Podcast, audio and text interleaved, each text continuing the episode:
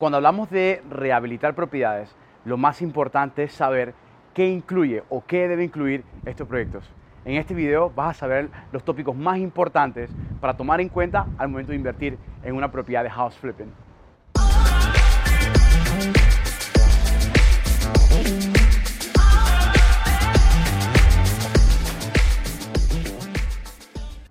Dentro de la rehabilitación de propiedades hay un segmento interesantísimo de temas y tópicos que hay que tomar muy en cuenta al momento de invertir en este modelo de negocio. Y una de las cosas más importantes es el costo de la propiedad. Evidentemente para rehabilitar una propiedad hay que tener el mejor precio de ese inmueble. Porque los cimientos o la forma en la que se rehabilita una propiedad y se gana dinero en house flipping es comprando una propiedad a un muy buen precio. Así que comprar una propiedad al bajo costo es definitivamente el equilibrio perfecto para rehabilitar propiedades. Pensar en el bajo costo de la propiedad es también pensar dónde adquirirla. Y el origen de las propiedades puede ser desde un propietario hasta un banco o una financiera. Lo más importante aquí es comprar una propiedad que esté en el mejor precio del mercado. Existe algo interesante que es el avalúo o el rendimiento del costo de esa propiedad. Y para que una propiedad esté en un buen target de precio para rehabilitarla, imagínate, tiene que costar menos del 50% de su valor real. Los orígenes de adquirir estos inmuebles, como les mencioné hace un momento, pueden ser el banco o un propietario. Así que si tú realmente haces una relación de compra con un propietario, con un banco, como lo acabo de decir, debes comprarlo en un precio similar a los que le acabo de comentar.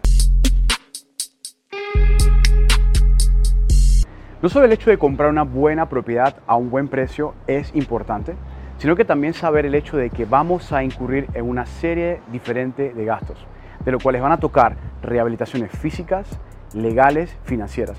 Pero en esto hay algo súper detallado que es el traspaso de la propiedad.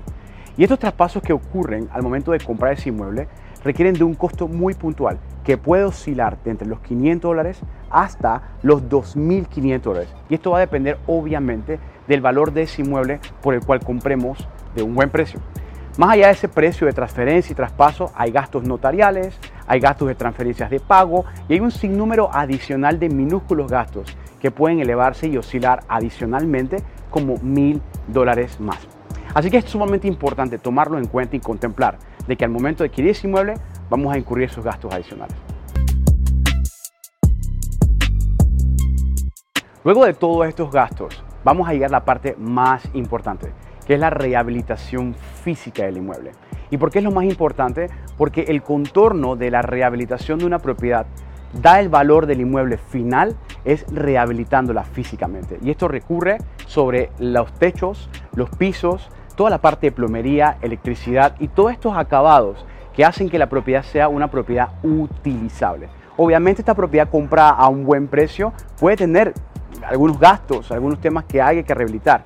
Y función de esto, vamos a tener que tomar en cuenta el hecho de contratar a personas que tengan idoneidad y que sepan hacer los trabajos. Y adicionalmente a esto también hay que tomar en cuenta los costos de esos materiales para poder ser reparados. Rehabilitar una propiedad físicamente va a incrementar al final el valor de esa propiedad en la salida. Y esto es justamente lo que hace el pivote de la salida de ese inmueble comprado a tan buen precio para recolocarlo de vuelta en un mercado comprador.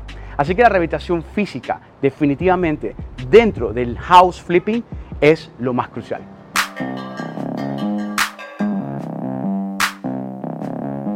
La rehabilitación legal definitivamente que es muy importante también. Recuerden, compramos la propiedad a muy buen precio, hicimos los traspasos de esa propiedad a nuestro título de propiedad, rehabilitamos físicamente el inmueble para incrementar su valor.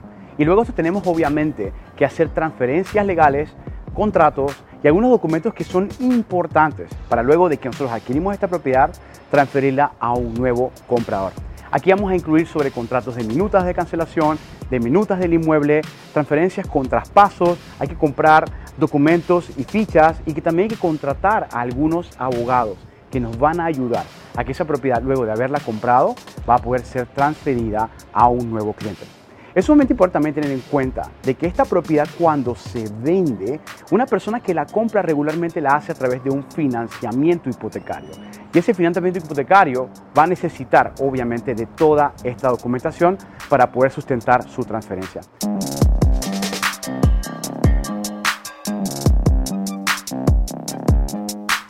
Luego de pasar por toda la compra del inmueble y tener toda esta parte de documentación legal preparada, vamos a incurrir en pagar los impuestos de esa propiedad.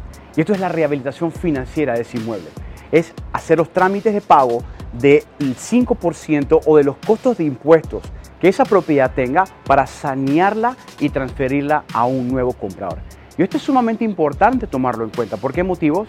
Porque dentro de los costos de esta rehabilitación, para que esta propiedad pueda ser rehabilitada y revendida, debe tener total sentido el hecho de invertir en el inmueble, no solamente por su costo, sino también por el hecho de que los pagos de impuestos deben ser menores y que no superen ese valor de recuperación al momento de vender esta propiedad. Así que tomar en cuenta el hecho de que el impuesto o ese ITBM de pago que requiere este inmueble debe tener un costo importante y hay que contemplarlo.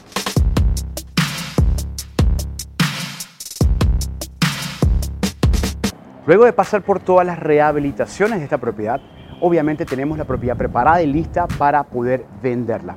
El marketing y la venta de ese inmueble es definitivamente algo sumamente importante. Luego que nosotros rehabilitamos físicamente la propiedad, literal lo que estamos haciendo es subirle el valor del precio de esta propiedad. Y al subirla, obviamente vamos a hacer un target o vamos a ubicar esos clientes que son los potenciales compradores. ¿Cómo ocurre esto? Es con un buen marketing y con una buena segmentación de público para poder acercar esa oferta al cliente comprador ideal. Luego de que esa propiedad se es publicada, marketeada de la forma correcta, pasa por este proceso de venta. Hay que calificar a los clientes, hay que asegurar de que esas propiedades van a conectar con el cliente comprador ideal. Y esa propiedad, luego de que ese cliente se interese en el inmueble, debe pasar por toda la calificación bancaria, asegurarse que esa persona pueda aplicar con todos sus documentos y al final funcionar con el financiamiento hipotecario. Así que el marketing y la venta de ese inmueble es definitivamente el último paso y el más estricto y definitivo para que esa propiedad salga a la venta.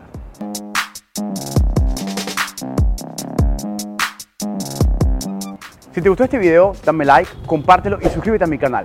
Aquí estaré compartiendo videos como este regularmente que seguramente te van a gustar.